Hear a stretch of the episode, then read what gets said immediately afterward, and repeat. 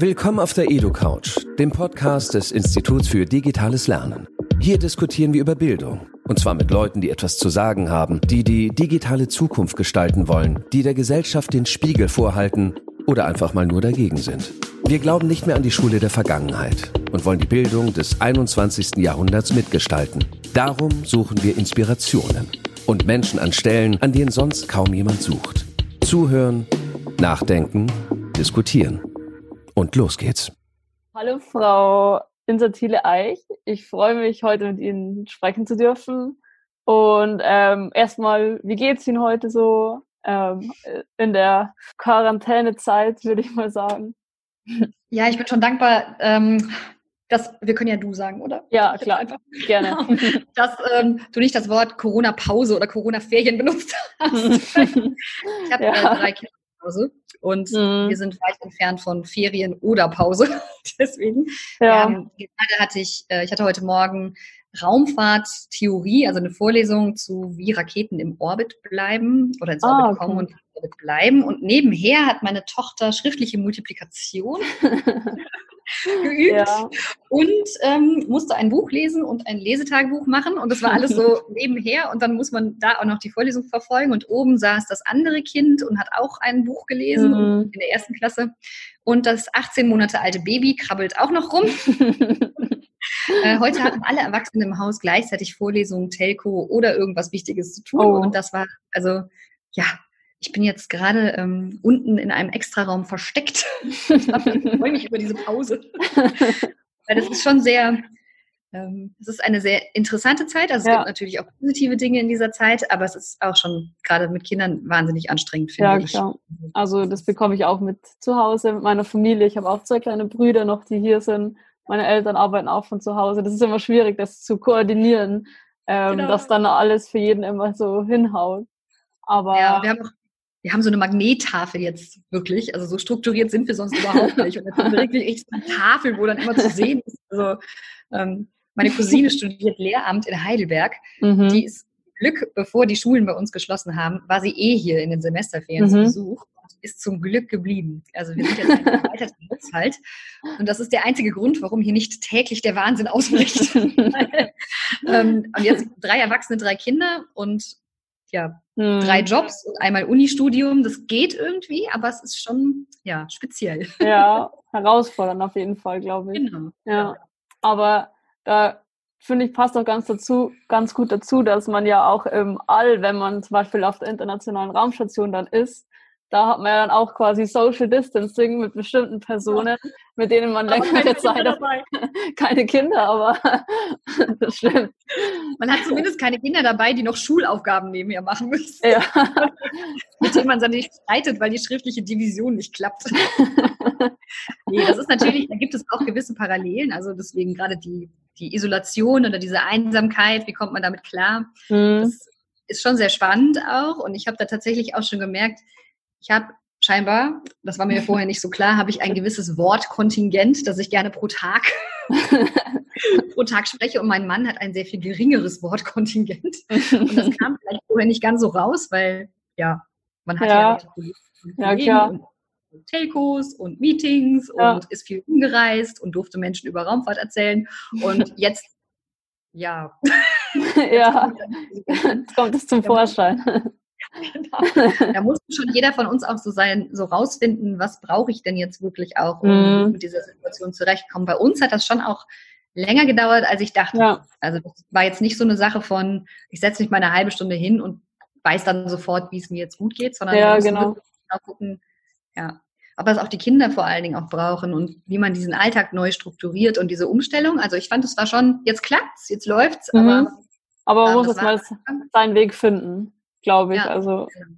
Und das ist auch tatsächlich auch eine sehr wichtige Parallele zur Raumstation. Also gerade in der Auswahl hat man das auch gemerkt. Mhm. Bei, ähm, in der, besonders in der psychologischen Auswahl, da ging es ganz oft darum, wie gut kennt man sich selbst mhm. und ähm, wie gut kann man auch selber so nachjustieren. Also ja. wenn man jetzt merkt, man läuft jetzt hier so jetzt verhältnismäßig lange mit negativen Emotionen rum oder ist frustriert oder kommt irgendwie nicht so richtig vorwärts. Wie gut schafft man das? Mit welchen Hilfsmitteln und was brauche ich mhm. dafür? Um da wieder rauszukommen. Ja. Kann ich das selber erkennen oder fange ich dann einfach nur an, mein Umfeld zu tyrannisieren? also und, äh, nur noch zu motzen und zu zetern und komme ja. da gar nicht mehr. Ja. Ähm, das ist jetzt normal, das mache ich auch. Also ich motze ja auch mal die Kinder einfach ja. an. Das ist natürlich okay. Aber schaffe ich das, wenn ich das zu oft mache oder schaffe ich das mhm. zu merken, was stimmt eigentlich gerade bei mir nicht und rauszufinden, was brauche ich eigentlich jetzt gerade? Und das ist, also gerade jetzt hier mit dem Homeschooling, mhm. ist es halt so, wir mussten da wirklich erstmal auch rausfinden, was braucht jedes einzelne, also wir haben zwei Kinder im Homeschooling, was brauchen die eigentlich? Und das ist total unterschiedlich. Und ähm, was brauchen wir auch, um richtig denen auch da zur Seite stehen zu können dabei. Und wie kriegen wir das hier im Alltag dann wieder unter? Und da mussten wir auch ein paar Sachen einfach mal ändern, die wir vorher an Regeln oder mhm. ja, Strukturen ja. hatten. Und das ist aber etwas, was auf der Raumstation natürlich auch total wichtig ist, weil man ist da oben, da gibt es niemanden, der sagt, so jetzt vertragt euch wieder. oder ähm, ja. Da, da, kommt keiner vorbei und sagt, ähm, analysiert mal die Situation und äh, Medi äh, macht dann Mediation ja. vielleicht, wenn man Konflikte hat, sondern das muss man wirklich eigenverantwortlich äh, mit sich selbst, aber auch mit den, mit den Teammitgliedern vor Ort umgehen. Ja. Und das ist schon sehr, schon eine sehr, sehr interessante Parallele. Ja, dann haben Sie jetzt quasi kostenloses und ähm, ja, spannendes Training zu Hause. genau. Ähm, genau, dann würde ich gleich mal beim Thema Astronautin und ähm, Raumfahrt bleiben. Und zwar würde ich Sie gerne fragen, ähm, ihr Vater war ja auch ähm, Astronaut und war im Weltall. Und zu dem Thema wollte ich fragen, war es Ihnen quasi in die Wiege gelegt worden, dass Sie Astronautin werden wollen? Und wollten Sie das schon immer oder kam das jetzt erst mit der Initiative? ähm, nee, ich musste Astronautin werden. Ich wollte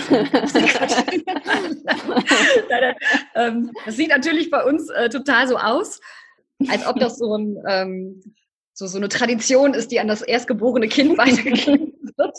Also tatsächlich hat meine Tochter auch schon mal gefragt, weil mein Vater ist auch der Erstgeborene und ich bin mhm. auch die mhm. Erstgeborene. Oh. Und dann meinte sie irgendwann so, Mama, oh, ähm, ist Opa eigentlich auch der Erste in der Familie? Und ich so, ja. Und dann meinte sie nur so, oh Mann. Und dann meinte ich, nein, nein, es muss hier nicht jeder Erstgeborene ins All fliegen, es kann, nicht Astronaut werden. Da war sie, glaube ich, ein bisschen erleichtert, weil ich dachte, ich weiß nicht, ob sie dachte, das ist so Pflicht bei uns oder nicht. Aber tatsächlich ist es so, ich bin natürlich durch einen Vater, der auch sehr begeistert für die Raumfahrt ist, einfach in einem Umfeld aufgewachsen, nicht nur mit anderen Astronautinnen und Astronauten, sondern auch zu Hause wurde das halt einfach gelebt, diese Begeisterung mhm. fürs Weltall und auch für die Raumfahrt speziell und auch astronautische Raumfahrt nochmal ganz speziell.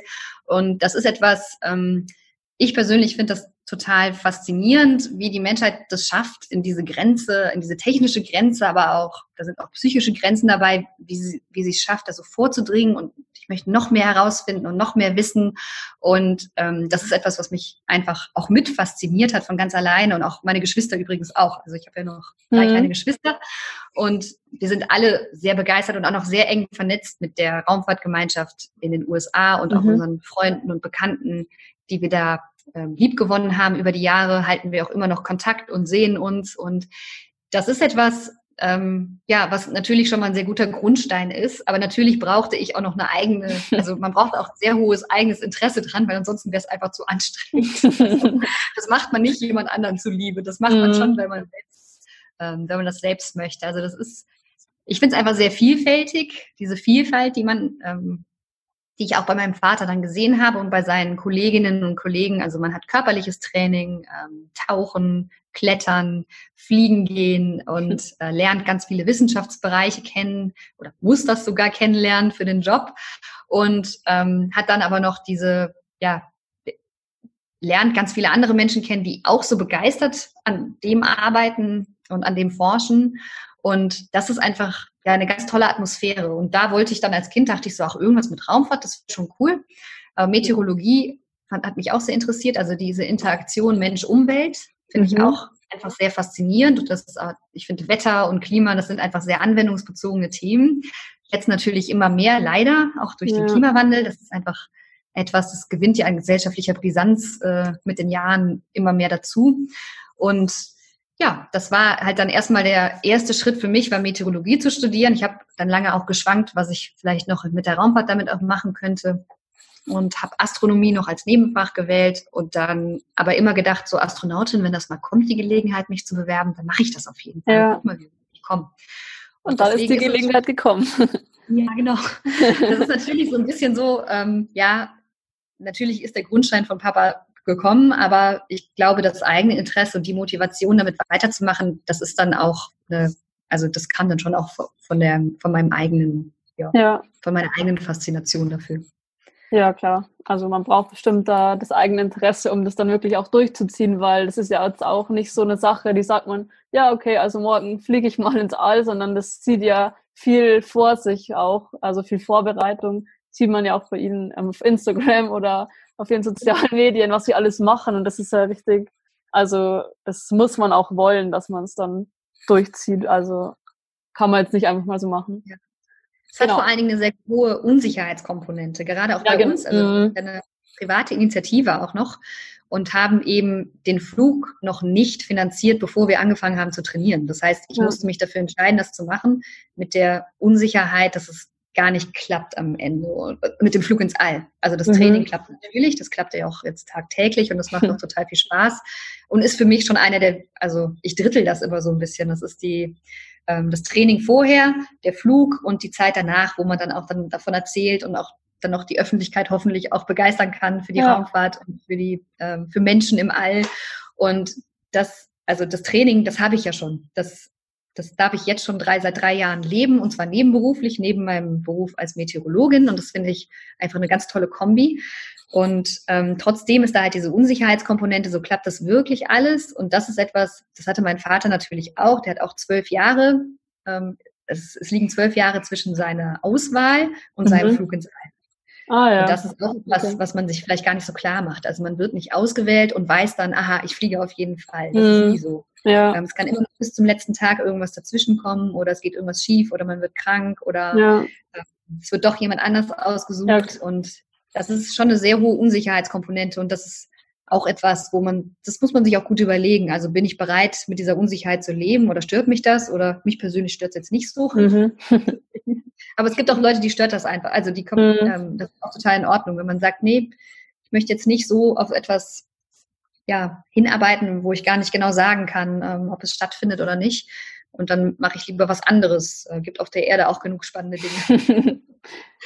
genau, und eines der spannenden Dinge, mit denen Sie sich ja beschäftigen, ist ja eben ähm, Meteorologie. Und ähm, Sie erforschen ja quasi ein bisschen das Klima auf der Welt und ähm, unterstützen zum Beispiel auch Fridays for Future als Bewegung an sich ähm, und kennen natürlich die ähm, Gefahr an, die von Klimawandel ausgeht. Ähm, da hätte ich auch noch eine kurze Frage dazu. Und zwar ähm, hätten Sie eine Stellschraube, die Sie uns gerne mitteilen würden, an denen man oder an der man unbedingt schnell drehen könnte, die dem entgegenwirkt, dem Klimawandel? Hm, eine Stellschraube.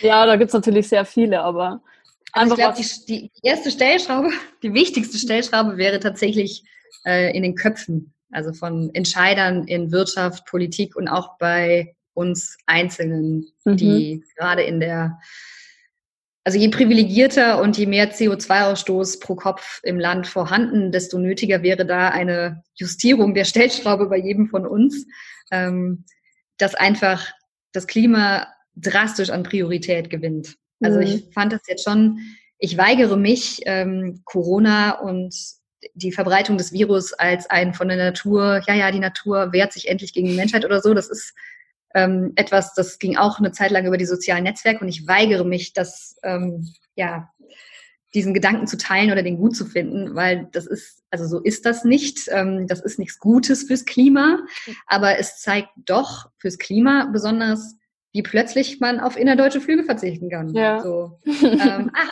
schau einer an. Selbst Ministerien können plötzlich Zoom-Meetings machen. Das ist ja interessant. Ging doch vorher gar nicht. Ähm, und auch Homeoffice. Äh, ne? Also, huch, hm, ach, du kannst plötzlich doch eine Woche lang im Homeoffice. Ach, jetzt kannst du sogar bis Juni im Homeoffice bleiben. Ach, musst du sogar. Interessant. Also vorher war das überhaupt nicht möglich in der Firma und komplett ja. verboten. Und jetzt ist das ähm, die Pflicht. Und äh, da finde ich schon, das ist schon was, ähm, wo, wo ich hoffe einfach, und das wäre halt die erste Stellschraube, dass man da halt vielleicht einfach mal schaut, naja, ähm, also ich weiß nicht, ich habe das Gefühl, dass immer andere Dinge erstmal eine Priorität haben, bevor man mit Klima, da kann man, das kann man noch ein bisschen auf die lange Bank schieben und dann kann man einfach darauf hoffen, dass die Technik, die wird schon richten oder im Zweifelsfall ist es gar nicht mehr mein Problem, sondern die der nachfolgenden Generation.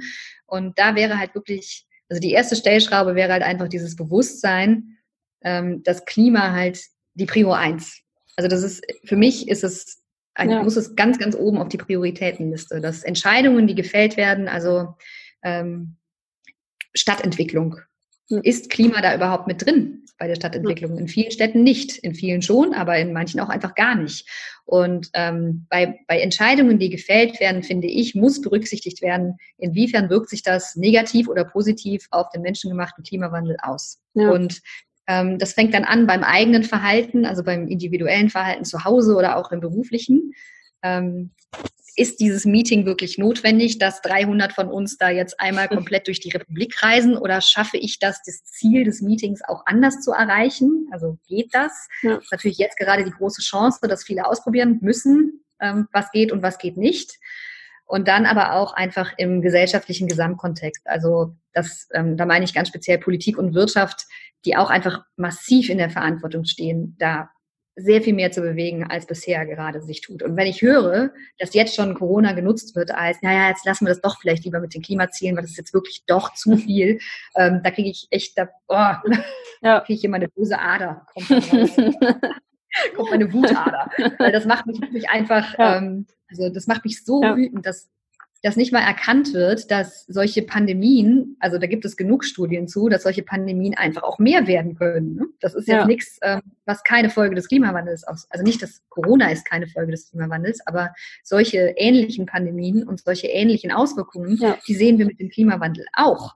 Und das ist etwas, ähm, ja, kann sich jeder fragen, ob man nicht bereit ist, da jetzt ein bisschen was für zu tun, um, damit es später nicht ganz so schlimm wird. Das ist ja auch jetzt gerade eine sehr ja interessante Fla äh, Frage bezüglich Lockdown und wie schnell lockert man und wie auch nicht. Das ist ja beim Klimawandel genau das Gleiche. Ich finde es auch ganz interessant zu sehen, dass ähm, möglich ist, es zu machen. Aber ähm, jetzt eben die Corona-Krise der Auslöser ist, aber man sieht, es wäre möglich, was dagegen zu tun, aber der, die, der Klimawandel wird nicht als Grund hergenommen, um was dagegen zu tun weil ja. für viele Leute das einfach zu weit in der Zukunft ist und denken, wir werden nichts mehr davon spüren und das ist eigentlich, finde ich, ein bisschen die falsche Herangehensweise. Aber ich glaube, der. Der Unterschied ist halt beim Klimawandel, da hat man vielleicht nicht ganz so eine Idee davon, was genau mhm. für einen selbst so das Problem ist. Jetzt bei Corona, da sieht man dann diese Röntgenbilder von Lungen. Also mhm. finde ich jetzt persönlich relativ eindrucksvoll. und dann vielleicht noch Bilder aus ähm, China und aus Italien. Und ich glaube, dann haben die meisten ja auch Risikopatienten oder sind selbst vielleicht sogar Risikopatienten. Also alle Raucher zum Beispiel sind ja auch Risiko oder ja. ähm, jetzt nicht vorerkrankt, aber haben tatsächlich auch einfach ein erhöhtes Risiko. Und ich glaube, da ist einfach ein sehr großer Teil der Bevölkerung schon, dem ist dann schon klar, was das Problem ist. Und ja, deswegen ja. ist man auch bereit, mehr oder weniger, es sind ja auch nicht alle gleich bereit, ähm, da auch was gegen zu tun oder für, für, für den Schutz zu tun und dann vielleicht auch für den Schutz von anderen Menschen auch etwas zu tun, auch wenn es einen selber vielleicht doch nicht ganz so betrifft. Und beim Klima oder Klimawandel ist meine Befürchtung, dass es einfach für viele so abstrakt ist, dass es das Gehirn schafft, sich da einfach so ein Schlupfloch zu suchen. Und das menschliche Gehirn ist da ja sehr geschickt auch drin. Also Thema Schweinehund zum Beispiel, der innere mhm. Schweinehund bei der Frage, gehe ich morgens joggen, ja oder nein? Also ich kann immer sehr schnell sehr viele Gründe finden, warum ich jetzt nicht unbedingt heute gerade gehen müsste. jetzt auch vielleicht einfach nachher gehen oder vielleicht auch morgen erst gehen. Und das ist ja beim Thema Klimawandel, tue ich was dagegen oder, ah nee, ich kann es auch einfach lassen, dann mache ich es später oder ist auch gar nicht so schlimm. Da ist das Gehirn ja auch sehr gut drin trainiert, einfach dem auszuweichen. Und ich denke einfach, das ist vielleicht etwas, wo bei Corona geht es nicht ganz so gut, dem kann man nicht ganz so gut ausweichen. Beim Klima klappt das aber noch. Mhm, noch. Noch, genau. Ja, übrigens auch, also bei uns im Garten blühen die Maiglöckchen. Mhm. Ähm, ich habe mich erst gefreut und dann war ich sehr erschrocken, weil ich weiß, wann Maiglöckchen eigentlich anfangen zu blühen. Ja. Ähm, wir müssen schon lange den Garten wässern. Ähm, das ist nicht schön. Es gab noch nie so wenig Regen oder noch nie ist jetzt ja. falsch gesagt. Ich muss es nochmal genau nachschauen. Aber auf jeden Fall haben wir jetzt schon ähm, eigentlich Anzeichen oder die Befürchtung, dass es wieder eine Dürre geben könnte, schon wieder. Ja. Und das einfach ähm, nicht schön. Also es ist natürlich super, dass das Wetter gerade so gut ist und dass es so sonnig ist, weil dann lässt es sich auch zu Hause sehr viel besser aushalten, auch gerade mit Kindern. Aber das sind alles Elemente, die mir als Klimaforscherin schon sehr Sorgen machen, die aber trotzdem, glaube ich, einfach zu abstrakt sind. Also ja. ähm, das Wetter lässt sich nicht automatisch als Gefahr für in 30 Jahren ja. ähm, fühlen von Einzelnen. Und deswegen, ja, ja ich bin mal sehr gespannt. Also es passiert einiges in Forschung auch, wie man vielleicht die Corona-Krise jetzt auch nutzen kann. Da findet gerade relativ viel auch zu statt. Das verfolge ich jetzt auch und bin da sehr gespannt zu, was da ja. kommt. Also es muss auf jeden Fall was passieren, weil sonst wird es ähm, schwierig werden irgendwann auf der Erde. für uns vielleicht noch nicht, aber auf jeden Fall für die kommenden Generationen. So, und jetzt ähm, haben wir noch äh, ein spannendes Thema, das ich gerne ansprechen würde. Und zwar wir als Institut für digitales Lernen sind dann natürlich auch sehr interessiert daran. Und zwar das Projekt oder der Wettbewerb Code for Space, den Sie unterstützen. Ähm, und ich wollte Sie einfach mal fragen, können Sie einfach mal den Wettbewerb kurz für unsere Hörer ähm, darstellen und erklären? Ja, also wir haben ähm, vor ein paar Jahren haben wir festgestellt, äh, oder wir haben ja, ich hole ein bisschen aus und die Hintergrundgeschichte zu Code for Space, wie unser Projekt heißt. Ähm, eine, oder ja, unser, ähm, unsere Mitarbeiterin, die im Bildungsprogramm, Bildungsprogramm mitarbeitet, die uns Astronautinnen auch unterstützt, die ist Dr. Carmen Köhler. Mhm. Und Carmen und ich haben einen Workshop gemacht in einer Klasse, in einer dritten Klasse und haben auch lange im Vorfeld auch überlegt, so warum, so über die Frage, warum Mädchen die technischen Berufe später nicht so doll ergreifen. Und wir haben uns da viel mit der Frage auseinandergesetzt, liegt das jetzt an den Mädchen selbst? Trauen die sich nicht genug oder brauchen mehr Ermunterung oder brauchen die noch ein Programm für Mädchen in Technik und ähm, pinkes Mint oder was auch immer. Es gibt ja sehr mhm. viele Programme schon, auch schon zu meiner Zeiten in der Schule. Und wir haben dann überlegt, dass wir ganz gerne einmal ausprobieren würden, einfach schon sehr viel früher einzusteigen, also schon in der Grundschule, wo auch noch ja, in Studien auch zeigen, dass das Interesse für Naturwissenschaften auch noch relativ gleich verteilt ist. Und haben dann halt angefangen, in dritten Klassen oder zu überlegen, was können wir an, dritt anbieten an Materialien für Dritt, Drittklässler, die es wirklich auch helfen könnte, später äh, mathematisch-naturwissenschaftliche Fächer zu ergreifen. Und wir hatten dann ein Schlüsselerlebnis, als wir eine Praktikantin hatten. Und einfach zufällig hatte ich gedacht, ach guck mal, hier gibt es so ein Calliope, das ist so ein kleiner Rechner.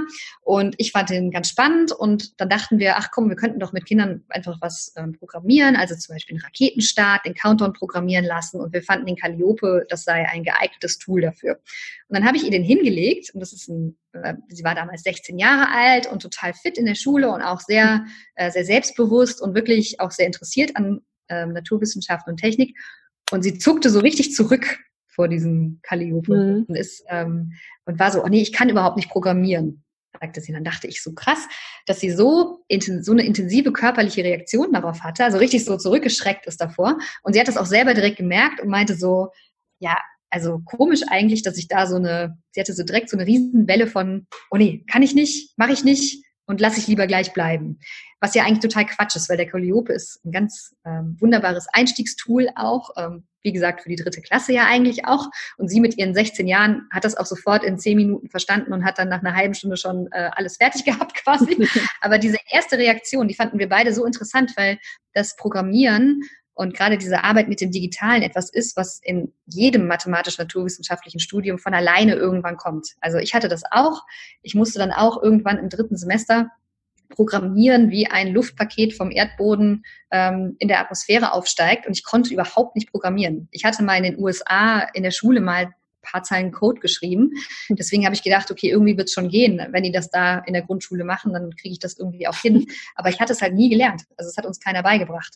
Und dann fanden wir, wenn das, das ist ja leider heutzutage an deutschen Schulen oft, oft, nicht an allen, aber an viel zu vielen Schulen immer noch so, dass es nicht beigebracht wird. Also ähm, vielleicht gerade noch ein Word-Dokument aufzumachen und zu speichern, aber manchmal ja auch nicht mal das.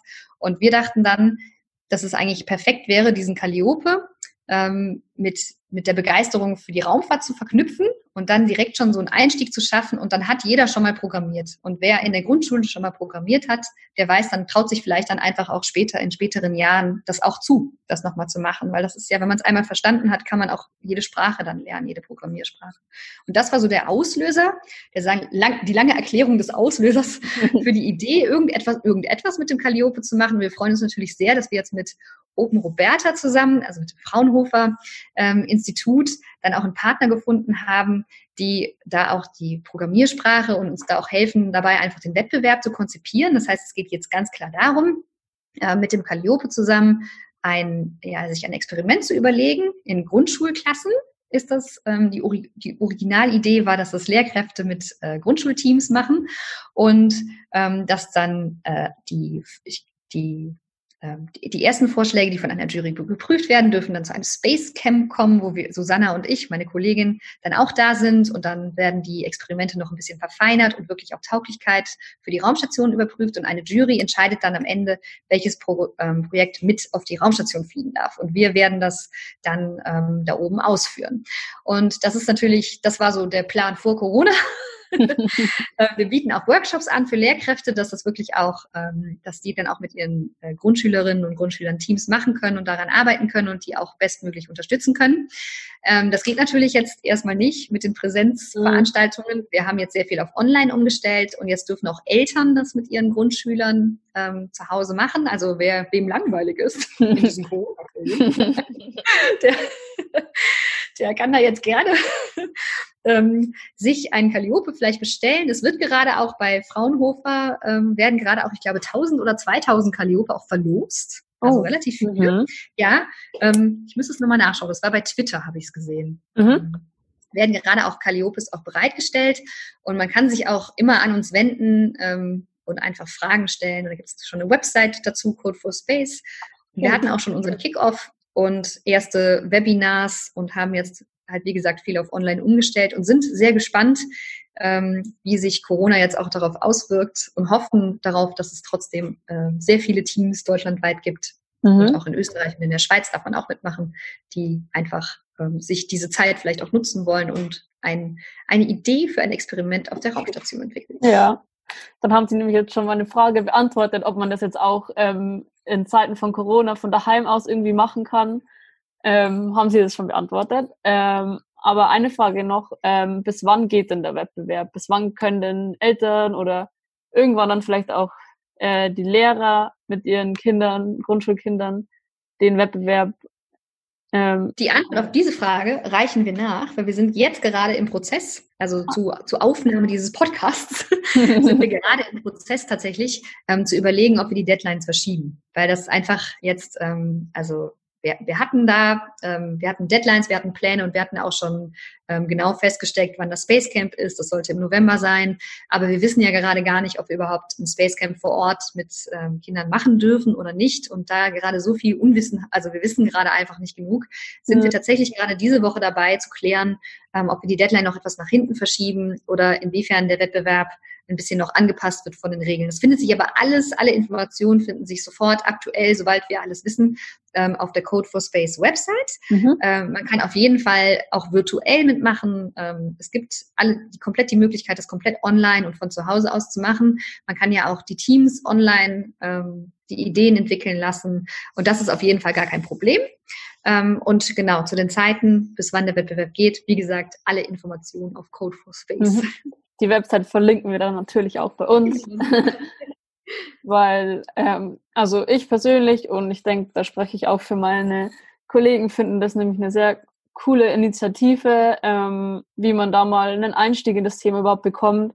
Ich kann auch aus meiner eigenen Erfahrung sagen, dass es halt, also den ersten Kontakt, den ich mal so hatte mit Informatik und ähm, Programmieren, war dann mal am Gymnasium in der neunten oder zehnten Klasse, wo wir dann ähm, ja mal vielleicht ein oder zwei Schulstunden mit, äh, ich weiß gar nicht mehr, so einen Roboter in einem Raum rumschicken durften. Den Namen ja, genau. weiß ich jetzt nicht mehr, aber. Roboter von A nach B, das hatten genau, wir auch. Genau. Geh links herum, geh dreimal links ja. herum. genau. Das hatten wir auch. Ja. ja. Und ich bekomme es aber jetzt im Studium mit bei vielen Freunden von mir, dass sie jetzt eben Informatik im Studium haben und da stellt viele vor Probleme, weil sie eben noch nie eigentlich damit zu tun hatten und im Studium aber gleich direkt losgelegt wird mit richtig schwerem Stoff. Und deswegen finde ich es gut, wenn man dann schon vielleicht mal im jungen Alter da, ähm, ja, einen Einblick bekommt und dann eben die Angst genommen wird vor dem ganzen Programmieren und so, weil es wird ja auch in Zukunft immer wichtiger werden, ähm, da auf da was zu können, finde ich. Ähm, deswegen finde ich das eigentlich ein super Wettbewerb und natürlich die Kombination mit der Raumfahrt, das ist natürlich perfekt. Ja, das ist auf jeden Fall. Also wir sind da auch ganz klar, auch mit dem jetzt allein aus praktischen Gründen mit zunehmender Digitalisierung in Berufen ist es natürlich auch was, wo man mhm. jetzt ähm, auch mit Fachkräftemangel und äh, ja, digitaler Bildung und so argumentieren kann, ganz klar. Aber ich persönlich fand halt, also meine Motivation, dieses Projekt mit zu konzipieren und die Idee dafür kam wirklich auch aus dem, was du gerade gesagt hast, mit der Angst mhm. diese Hemmschwelle abzubauen, weil das ist, denke ich, fast mit das Wichtigste, dass man selber ähm, man darf durchaus mal Respekt vor solchen Aufgaben haben, aber dass man diese, und das Studium hat mich auch oft an meine Grenzen gebracht bei vielen Punkten. Also ähm, das war in der Schule nicht ganz so. Da war ich immer eher recht, das ging immer so relativ mhm. äh, gut. So konnte man sich auch mal so durchmogeln oder auch nicht. aber das, das ging alles. Und im Studium war ich schon nach der ersten Woche ähm, in Mathe, im Mathestudium gnadenlos aufgeschmissen. und sich da durchzubeißen, das ist natürlich einfach ähm, sehr, sehr anstrengend. Und wenn dann noch sowas dazukommt, dass man noch nie programmiert hat und dann auch noch denkt, oh nee, jetzt das auch noch. Ähm, und wofür brauche ich das denn eigentlich? Dann haben wir tatsächlich in der Meteorologie auch eine sehr hohe Abbrecherquote von mhm. 50 Prozent und ein Teil gibt auch Programmieren an, an halt, dass dieses fehlende Programmieren das einfach noch schwerer macht alles. Also ich muss nicht nur verstehen, wie ein Luftpaket sich vom Erdboden durch die Atmosphäre bewegt, sondern ich muss es auch noch programmieren. Und das ist, ähm, das ist einfach manchmal dann zu viel. Und deswegen genau das, was du schon gesagt hast, hoffen wir einfach, dass man mit dem Calliope da schon mal so ein erstes Grundverständnis für diese Sprache und die Welt der Programmierung einfach schafft und auch zeigt, dass es auch einfach Spaß machen kann und da ich weiß nicht, es gibt blinkende Lichter, es gibt Töne und ich finde das ähm, total spannend, mhm. was wir auch allein schon an Lernmaterial bereitgestellt haben. Also es gibt Tutorials auch online und Lehrmaterial verfügbar. Und ich selber war ganz begeistert, was man damit auch machen kann mit dem Calliope. Und da gibt es halt ganz einfache Sachen wie ein Countdown, aber halt auch wirklich sehr viel schwieriger. Also man kann zum Beispiel auch, ähm, gab es jetzt auch für Corona, man kann so einen Countdown fürs Händewaschen machen. Ah, dass man halt okay. so einen Sensor berührt und aktiviert und dann zählt der Countdown runter, ob man lang genug die Hände gewaschen hat oder nicht. Mhm. Und blinkt dann grün, wenn man fertig ist. Solche Dinge. Also ist, ja. man kann das ganz praktisch in den Alltag integrieren. Ja, das hört sich auf jeden Fall spannend an. Wenn die Altersgrenze das zulassen würde, würde ich dann natürlich gern mitmachen. Aber ich glaube, da bin ich nicht mehr in den Grenzen. Vielleicht, wenn wir die Quersumme im Alter bilden. genau, vielleicht geht's dann. Aber ich glaube, da freuen sich auch viele Kinder drüber, da teilnehmen zu dürfen. Ähm, und ja. Ich mit den kleinen Brüdern. Ja, stimmt. Ja. Der eine ist zwölf, kann man da noch mitmachen? Oh, ich weiß es gar nicht genau. Zwölf ist noch Schule. Ich, wir könnten, ich kann es mal mit ins Team nehmen und gucken, ob, äh, was die Altersgrenze ist, ob wir überhaupt eine haben oder ob wir das auf die Grundschulklasse unterbrechen. Gut. Ähm, ich habe mich auf jeden Fall wirklich